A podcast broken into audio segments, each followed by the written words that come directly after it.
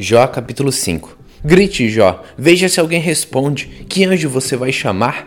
Ficar desgostoso e amargurado é loucura, é falta de juízo que leva à morte. Uma vez vi um homem sem juízo que parecia estar progredindo na vida, mas eu amaldiçoei a família dele.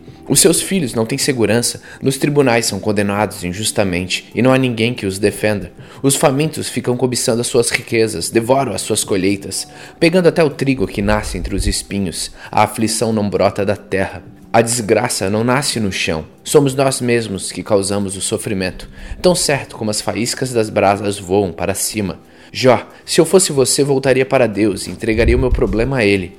Nós não podemos entender as coisas maravilhosas que ele faz e os seus milagres não têm fim. Deus dá chuva à terra, ele faz a água cair sobre os campos. Deus põe os humildes nas alturas, põe no lugar seguro os que choram. Deus faz com que os planos dos espertos falhem e as suas ações fracassem. Ele pega os sábios nas suas espertezas e acaba com as suas intrigas. Em pleno dia eles ficam no escuro e no meio-dia andam às cegas, apalpando como se fosse noite. Deus salva da morte os pobres, ele livra os necessitados das mãos dos poderosos.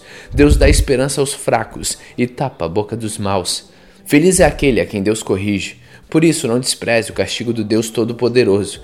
Deus fere, mas Ele mesmo faz o curativo. Ele machuca, mas as suas mãos curam. Vez por vez, Deus salvará você do perigo e não deixará que nenhum mal lhe aconteça. Em tempo de fome, Deus não deixará que você morra, e em tempo de guerra, Ele o salvará da espada. Ele o protegerá das más línguas, e você não terá medo quando houver destruição. Você se rirá quando houver violência e faltarem alimentos, e não terá medo dos animais selvagens. Nos seus campos, as pedras não estorvarão o arado, e os animais selvagens não o atacarão. Na sua casa você viverá em paz, e quando contar as suas coisas, não vai achar falta de nada. Você terá muitos filhos, e os seus descendentes serão tantos como as folhas do capim no pasto. Você vai morrer velho e forte, como um feixe de trigo colhido no tempo certo. Jó, a vida nos ensina que é assim. Esta é a verdade. Pense nisso para o seu próprio bem. Jó capítulo 6 Então em resposta Jó disse: ah, se a minha desgraça e os meus sofrimentos fossem postos numa balança, com certeza pesariam mais do que a areia do mar. E por isso que falei com violência. As flechas venenosas do Deus Todo-Poderoso estão fincadas em mim e o veneno entra na minha alma. Com seus ataques, Deus tem me enchido de terror. O jumento fica contente quando come capim e o boi não reclama quando tem pasto. Mas quem gosta de comida sem sal, que gosto tem a clara do ovo? Não tenho apetite para comer essas coisas e tudo que como me faz mal. Ah, se Deus me desse o que estou pedindo, ah, se Deus respondesse a minha oração, então ele me tiraria a vida, ele me atacaria e acabaria comigo. Se eu soubesse que Deus faria isso, daria pulos de alegria, mesmo sofrendo muita dor, pois Deus é santo e eu nunca fui contra suas decisões. Onde estão as minhas forças para resistir? Por que viver se não há esperança? Será que eu sou forte como a pedra? Será que o meu corpo é de bronze? Não sou capaz de me ajudar a mim mesmo, e não há ninguém que me socorra. Uma pessoa desesperada merece a compaixão dos seus amigos, mesmo que tenha deixado de temer ao Deus Todo-Poderoso. Mas eu não pude contar com vocês, meus amigos, que me desapontaram como um riacho que seca no verão. Primeiro ele está cheio de gelo e de neve, mas depois vira água, que vai sumindo no calor até que no fim o seu leito fica seco e duro. As caravanas se perderam procurando água, avançam pelo deserto e ali morrem. Aquelas que vêm de Temá e de Sabá procuram esses ribeirões cheios de esperança, porém quando chegam todos ficam desapontados e a sua esperança morre ali. Vocês são como esses ribeirões, vocês veem a minha miséria e ficam com medo. Por acaso pedi que vocês me dessem qualquer coisa? Ou que me oferecessem um presente? Será que pedi que me salvassem de um inimigo? Ou que me livrassem das mãos dos bandidos? Ensine-me, que eu ficarei calado. Mostrem os erros que cometi. Quem fala a verdade convence, mas a acusação de vocês não prova nada. Será que vocês querem criticar o que eu digo? Querem tratar as palavras de um homem desesperado como se elas fossem vento? Vocês seriam capazes de vender um órfão em leilão. Vocês venderiam até mesmo um amigo. Olhem bem nos meus olhos e digam se estou mentindo. Retirem o que disseram e não sejam injustos. Não me condenem, eu estou com razão. Vocês pensam que sou mentiroso? Será que eu não sei o que é certo e o que é errado?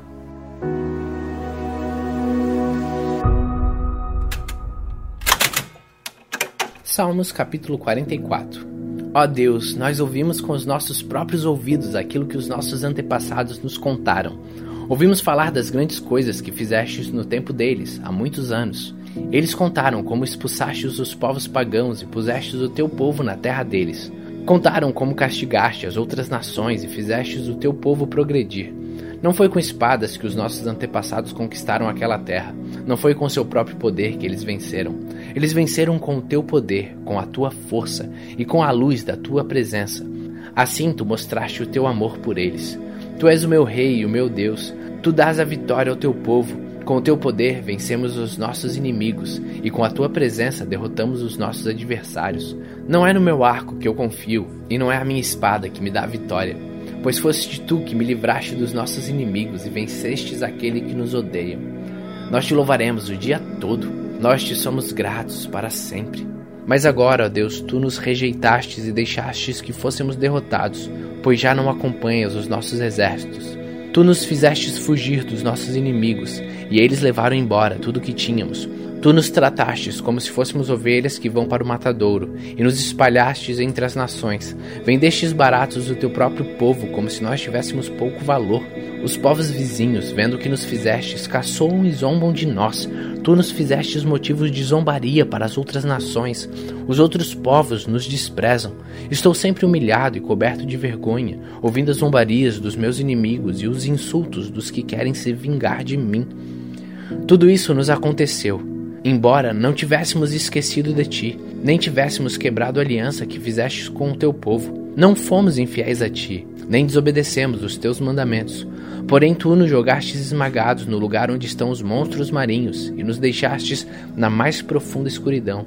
Se tivéssemos deixado de adorar o nosso Deus e orado a algum Deus pagão, tu certamente ficarias sabendo disso, pois conhece os pensamentos secretos das pessoas. Mas por causa de ti estamos em perigo de morte o dia inteiro Somos tratados como ovelhas que vão para o matadouro. Acorda, Senhor, por que estás dormindo? Levanta-te, não nos rejeite para sempre. Por que te escondes de nós? Por que, que esqueces dos nossos sofrimentos e das nossas aflições? Nós estamos abatidos, caídos no chão, estamos vencidos, jogados no pó. Levanta-te e vem nos ajudar. Salva-nos por causa do teu amor.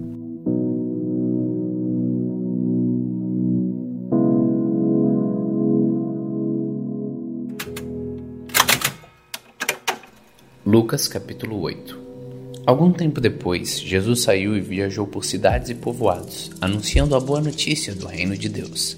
Os doze discípulos foram com ele, e também algumas mulheres que haviam sido livradas de espírito maus e curadas de doenças. Eram Maria, chamada Madalena, de quem tinha sido expulsos sete demônios, Joana, mulher de Cusa, que era alto funcionário do governo de Herodes, Susana e muitas outras mulheres que, com seus próprios recursos, ajudavam Jesus e os seus discípulos.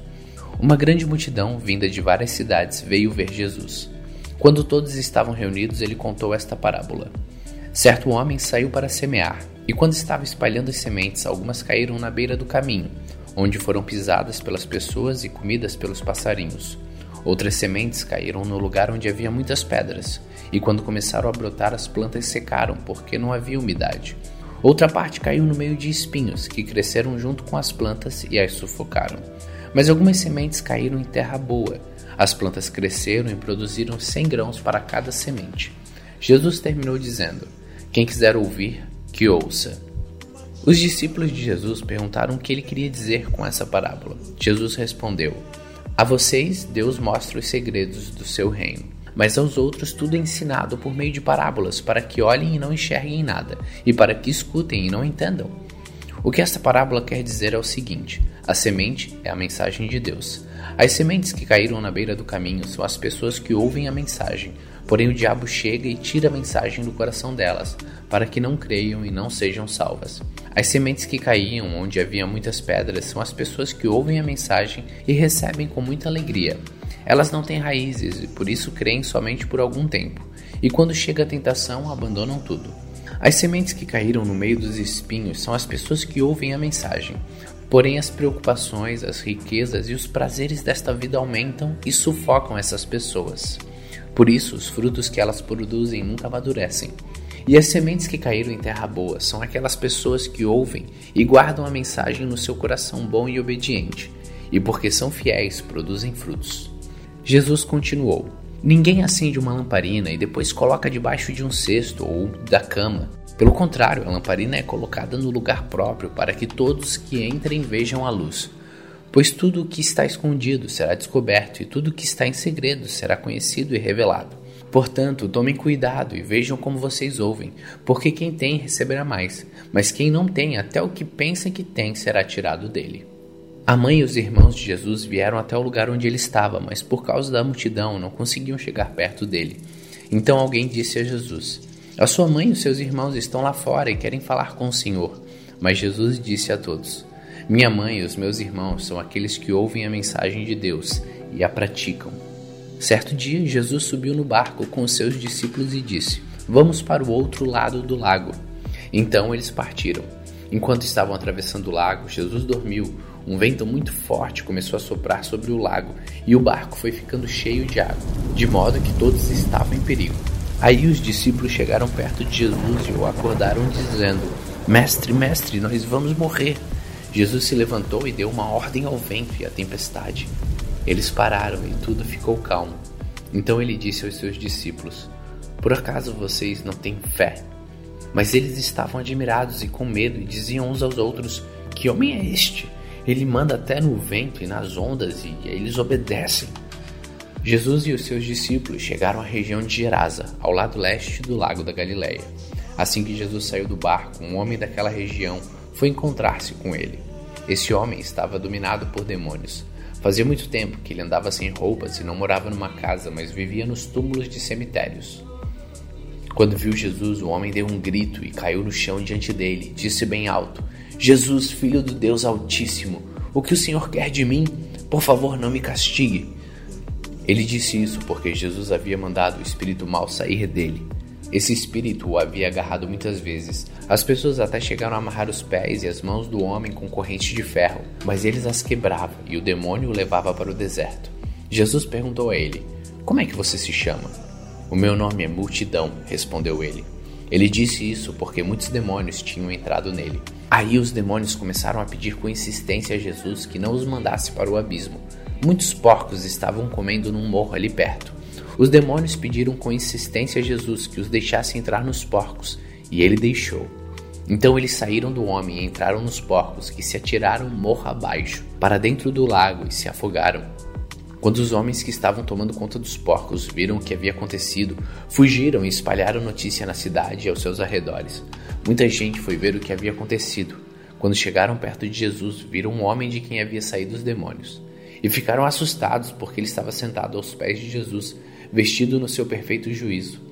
Os que haviam visto tudo contaram ao povo como o homem tinha sido curado.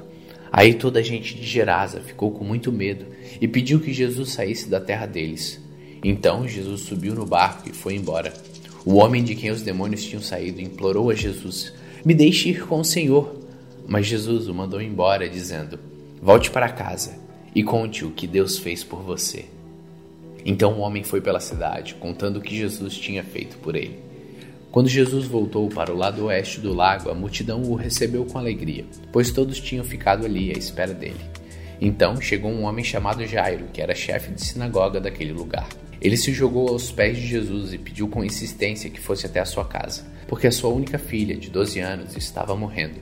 Enquanto Jesus ia caminhando, a multidão o apertava de todos os lados. Nisto chegou uma mulher que fazia 12 anos que estava com uma hemorragia. Ela havia gastado com os médicos tudo o que tinha, mas ninguém havia conseguido curá-la. Ela foi por trás de Jesus e tocou na barra da capa dele, e logo o sangue parou de escorrer. Aí Jesus perguntou: Quem foi que me tocou? Todos negaram, então Pedro disse: Mestre, todo o povo está rodeando o Senhor e o está apertando. Mas Jesus disse: Alguém me tocou, pois eu senti que de mim saiu poder. Então a mulher, vendo que não podia mais ficar escondida, veio tremendo e se atirou aos pés de Jesus. E diante de todos contou a Jesus porque tinha tocado nele e como havia sido curada na mesma hora.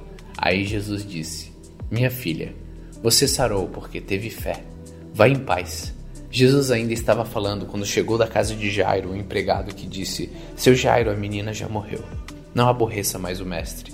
Jesus ouviu isso e disse a Jairo: Não tenha medo, tenha fé ela ficará boa. Quando Jesus chegou à casa de Jairo, deixou que Pedro, João e Tiago entrassem com ele, além do pai e da mãe da menina, e mais ninguém. Todos os que estavam ali choravam e se lamentavam por causa da menina. Então Jesus disse: Não chorem, a menina não morreu, ela está dormindo. Aí começaram a caçoar dele, porque sabiam que ela estava morta. Mas Jesus foi, pegou-a pela mão e disse bem alto: Menina, levante-se. Ela tornou a viver e se levantou imediatamente. Aí Jesus mandou que dessem comida a ela. Os seus pais ficaram muito admirados, mas Jesus mandou que não contassem a ninguém o que havia acontecido.